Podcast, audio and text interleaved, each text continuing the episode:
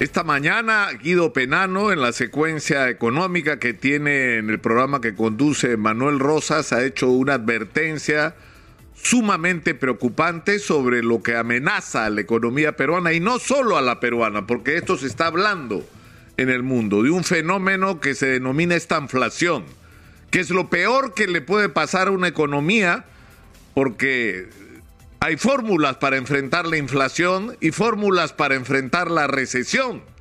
El problema es qué pasa cuando las dos cosas ocurren a la vez. Es decir, cuando todo sube y lo único que no sube es la chamba. Porque se cierran los negocios, quiebran los negocios, no hay empleo, no hay capacidad de gasto de la gente y entramos en un trompo económico simplemente catastrófico.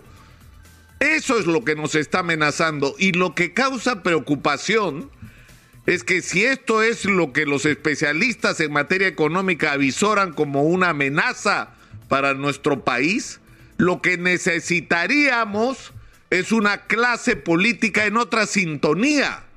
Es decir, no podemos seguir en esta permanente crisis política. Yo no sé si no se dan cuenta que esto no da más o el día lunes vacan al presidente Castillo y seguimos para adelante, o habrá que buscar alguna fórmula que yo creo, en el caso de que el presidente se salve de la vacancia, tiene que incluir, porque es un tema de moral que no se puede evadir, la investigación por parte de la Fiscalía de la Nación ahora de las presuntas responsabilidades del presidente en los supuestos actos de corrupción cometidos por miembros de su despacho. Ahora tiene que hacerse esa investigación, pero lo que hay que hacer es enfrentar con urgencia las tareas que el Perú tiene, que significa tomar medidas para contrarrestar el impacto de la guerra en Rusia, la subida de, en Ucrania, perdón, la subida internacional de los precios de productos tan importantes como el petróleo y el trigo, que están impactando la economía de todos los países del mundo y de, y de la que nosotros no estamos exceptuados y que requiere además el, tomar las medidas que son indispensables luego de esta pandemia. Es decir, lo hemos dicho acá innumerables veces, quienes más han pagado por la pandemia no son las grandes empresas, es la inmensa mayoría del Perú, de ese Perú denominado informal, de los pequeños empresarios de la gente emprendedora que está asfixiada porque no puede cumplir sus obligaciones financieras, que no puede responder a los requerimientos del momento, que no logra salir adelante. Y por el otro lado, gente que desesperadamente busca chamba de cualquier tipo y termina saliendo a la calle, convirtiéndose en ambulante, en vendedor informal, en minero ilegal y hasta en cultivador de coca, porque de algún lado tiene que salir el dinero para mantener a su familia o por lo menos sobrevivir. Y tenemos un porcentaje demasiado grande de gente arañando los cerros que no tiene que comer. Y la única solución a esto no son los bonos esa no es la alternativa, no es regalarle dinero, es activar la economía, es hacer una inversión productiva, estimulante de la economía. Y una de esas actividades es ponerse a construir todo lo que hay que construir en el Perú.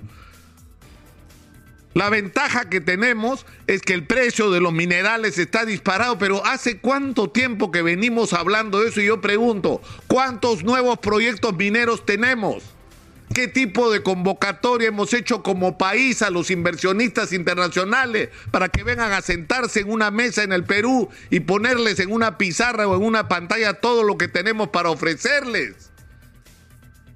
Es decir, ¿cuánto tiempo vamos a esperar para que se tomen medidas audaces, porque tienen que ser audaces y creativas, para romper el bloqueo a los proyectos de irrigación para expandir la agricultura de agroexportación? ¿Y en qué momento vamos a tomar iniciativas más audaces para incorporar la micro y pequeña producción, la producción agrícola familiar, sacarla de la pobreza e integrarla a la modernidad, lo cual incluye incorporarla también a las cadenas de agroexportación? Es decir, hay montones de cosas que hay que hacer en el Perú, para lo cual una vez más necesitamos a la gente adecuada en el lugar adecuado. Necesitamos buenos ministros, no ministros que pertenezcan a tal o cual partido que te dan los votos en el Congreso para impedir la vacancia. No puede ser. No podemos seguir en esta situación. Y tiene que haber acá un esfuerzo de ambas partes. Pero esto tiene que resolverse ya. El país no puede seguir esperando porque lo estamos pagando todos y lo están pagando sobre todo los más pobres, los más vulnerables, los que no tienen de dónde agarrarse, los que no tienen ahorros, los que no tienen que vender. ¿Qué es lo que está pasando? Vender lo que tienes para sobrevivir. Yo creo que la clase política tiene que recibir el mensaje. La cantidad de conflictos sociales que hay en todo el país, que empiezan a explotar uno tras otro y que están yendo en una tendencia sumamente peligrosa a la concentración y que esto podría terminar en una paralización nacional con el Perú entero parado, con la gente harta, que además no quiere saber nada ni del presidente Castillo ni del Congreso de la República, porque está harta de todos los políticos y lo que va a querer es que se vayan todos. Y tienen que recibir todos el mensaje de que esto es lo que podemos enfrentar en las próximas semanas y meses si no se produce un cambio significativo en la manera como se han estado manejando las cosas.